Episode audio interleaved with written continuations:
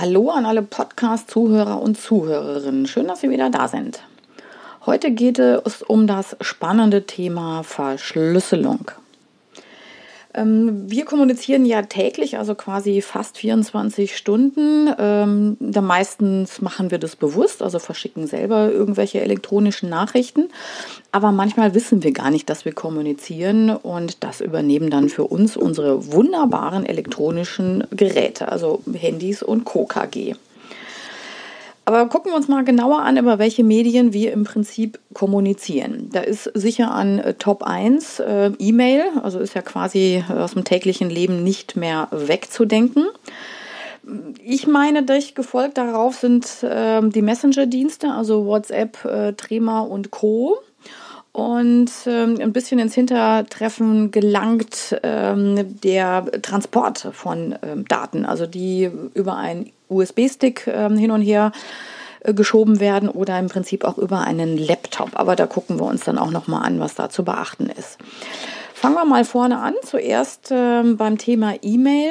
Äh, wenn ich immer das Thema E-Mail und Verschlüsselung auf äh, die Tagesordnung bringe, dann heißt es immer, ähm, ich habe ja über unseren E-Mail-Provider eine Verschlüsselung. Ähm, das ist das klassische SSL und TSL, also die sollten eigentlich bei jedem E-Mail-Konto eingestellt sein. Aber hier muss man zwei Sachen unterscheiden. Einmal die Transportverschlüsselung und einmal die Inhaltsverschlüsselung. Das, was in den E-Mail-Konten eingestellt ist, also SSL und TSL, das sind ja die Zauberbuchstaben, dann handelt sich das hier um eine Transportverschlüsselung. Also das heißt, dass äh, während des Transportes die Daten ähm, nicht so schnell mitgelesen werden können. Also das heißt, ähm, da müsste schon jemand mit einem Hörrohr auf der Leitung liegen und dann kann er immer noch nichts lesen. Die Inhaltsverschlüsselung geht noch mal eine Stufe weiter. Ähm, das heißt, ich verschlüssel die Daten so, wenn jemand die Leitung abhört, dass er nur Banzerlang oder sie nur Banzerlat bekommt. Der klassische ähm, Ende-zu-Ende-Verschlüsselung hier, was sich leider nicht so durchgesetzt hat, ist PGP, also PGP, heißt übersetzt Pretty Good Privacy. Es hat sich nicht so durchgesetzt, weil es ist lästig und umständlich, aber das ist äh, Sicherheit äh, quasi immer. Das heißt, wenn ich PGP verwende für meine E-Mail-Kommunikation, dann muss ich etwas installieren auf meinem PC. Mein Gegenüber muss auch etwas installieren und wir müssen unsere zwei Schlüssel austauschen. Das heißt also, dass nur wir, die im Besitz dieser beiden Schlüssel sind, unsere Informationen ähm, lesen können. Also das ist quasi die sogenannte Ende-zu-Ende ähm, und Inhaltsverschlüsselung, was natürlich eine hohe Sicherheitsstufe verbirgt das Ganze ein bisschen kleiner aufgehängt. Ähm, da hilft es schon mal, dass man, wenn man Dateien verschickt, also ähm, Dokumente, PDFs, dass man die mit einem Passwort belegt und natürlich dann dem Empfänger oder der Empfängerin das Passwort über einen anderen Kanal mitteilt. Ähm, das ist auf jeden Fall schon mal besser wie nichts äh, und geht schon mal in die richtige Richtung. Also wer jetzt nicht das große Kino PGP machen möchte, da wäre schon mal angesagt, über äh, Passwortbelegung von Dateien nachzudenken. Der nächste große Kommunikationsblock, mit dem wir ja auch täglich unterwegs sind, sind die sogenannten Messenger-Dienste. Ähm, also hier ist natürlich immer noch WhatsApp äh, im privaten Umfeld ganz weit vorne. WhatsApp ähm, hat mittlerweile auch eine sogenannte Ende-zu-Ende-Verschlüsselung. Das heißt, wer auf der Leitung sitzt, äh, kann nicht so leicht was äh, mithören. Aber Vorsicht Falle, WhatsApp äh, hat alle Metadaten. Das sind die Daten, äh, mit, mit denen man nachvollziehen kann, wann sie mit wem wie häufig telefonieren.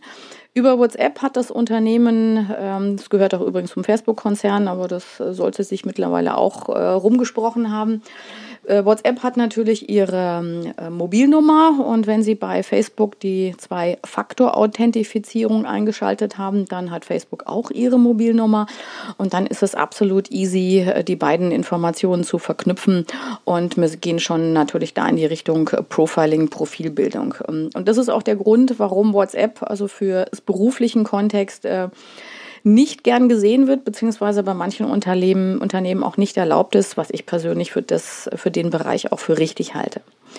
Aber nichtsdestotrotz gibt es natürlich gute Alternativen.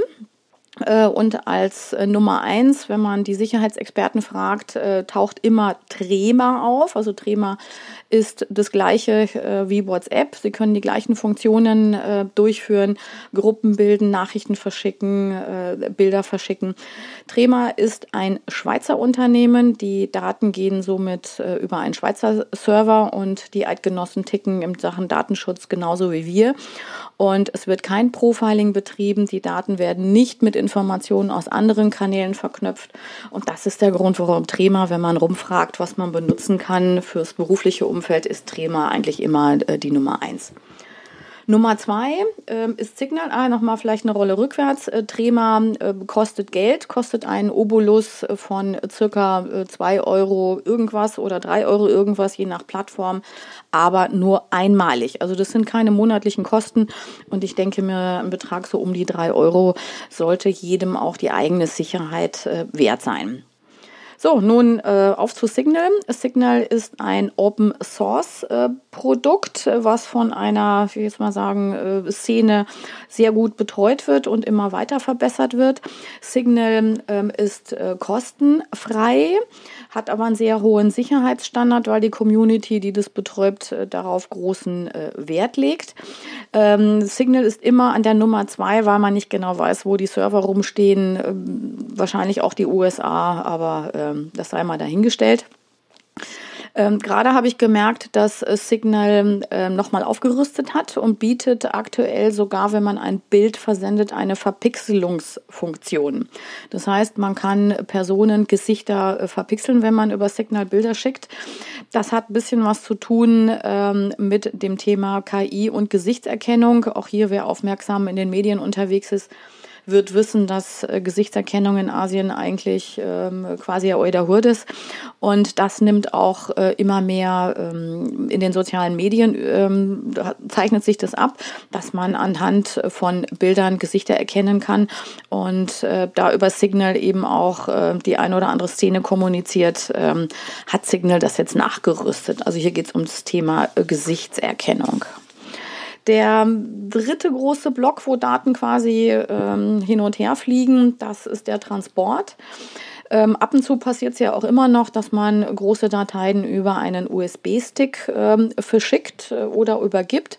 Auch hier äh, wichtig, je nachdem, um welche Daten es sich handelt, macht eine Verschlüsselung Sinn. Hier gibt es äh, Tools im Internet, dass, äh, wenn man den Stick verliert oder ähm, einen geklaut wird, dass äh, man da nicht so schnell was mit anfangen kann. Ähm, zum Transport gehört natürlich auch das ähm, eigene Laptop. Ähm, da sind sie auch immer auf den lokalen Verzeichnisdateien äh, unter Umständen sensible Informationen. Hier kann ich auch nur jedem empfehlen, eine Festplattenverschlüsselung zu installieren. Das heißt, auch hier, wenn Laptops äh, gestohlen oder verloren gehen, dann kann derjenige, der diese Festplatte aus aufbaut, ausbaut und an äh, irgendein anderes Gerät ansteckt, auch so leicht nicht an die Daten kommen. Also hier bitte auch nochmal an USB-Sticks denken und an die Festplattenverschlüsselung von Laptops. Ähm, ich muss aber nicht alles verschlüsseln. Ähm, da sagt der gemeine Jurist äh, wieder, es kommt darauf an und es kommt auf den Inhalt an. Das heißt, was passiert, wenn der Inhalt, ich sage mal, in der Tageszeitung auf der Seite 1 steht? Ähm, das kann eine Rufschädigung sein, ein Imageschaden. Es kann aber auch sein, dass demjenigen, äh, also der Person oder dem Unternehmen ein wirklicher Schaden entsteht. Ähm, da muss man wirklich genau hingucken, was ich im Prinzip äh, verschicke und um welchen Inhalt es geht. Hier bitte im beruflichen Umfeld auch dran denken, ob ich äh, gerade über die E-Mail die aktuelle Unternehmensstrategie, die neue verschicke ob ich ähm, die Informationen, die ich äh, auf dem USD-Stick habe, was mit meinem aktuellen Patentantrag zu tun hat, oder ob es Vertragsunterlagen sind, die Geheimhaltung unterliegen. Also hier immer den ähm, Inhalt berücksichtigen und je sensibler und je risikoreicher der Inhalt ist, also je eher sollte ich Verschlüsselungstools ähm, einsetzen. Ja, Sicherheit kostet etwas und es ist meistens Zeit und Geld und das sind so zwei Themen, die uns äh, alle irgendwie unangenehm sind, aber hilft nichts. Also da müssen wir alle durch. Wenn äh, unsere persönliche Sicherheit uns wichtig ist, dann ähm, beißt die Maus keinen Faden ab. Dann sollten wir über Verschlüsselungsthemen nachdenken. Ähm, vielen Dank fürs Zuhören.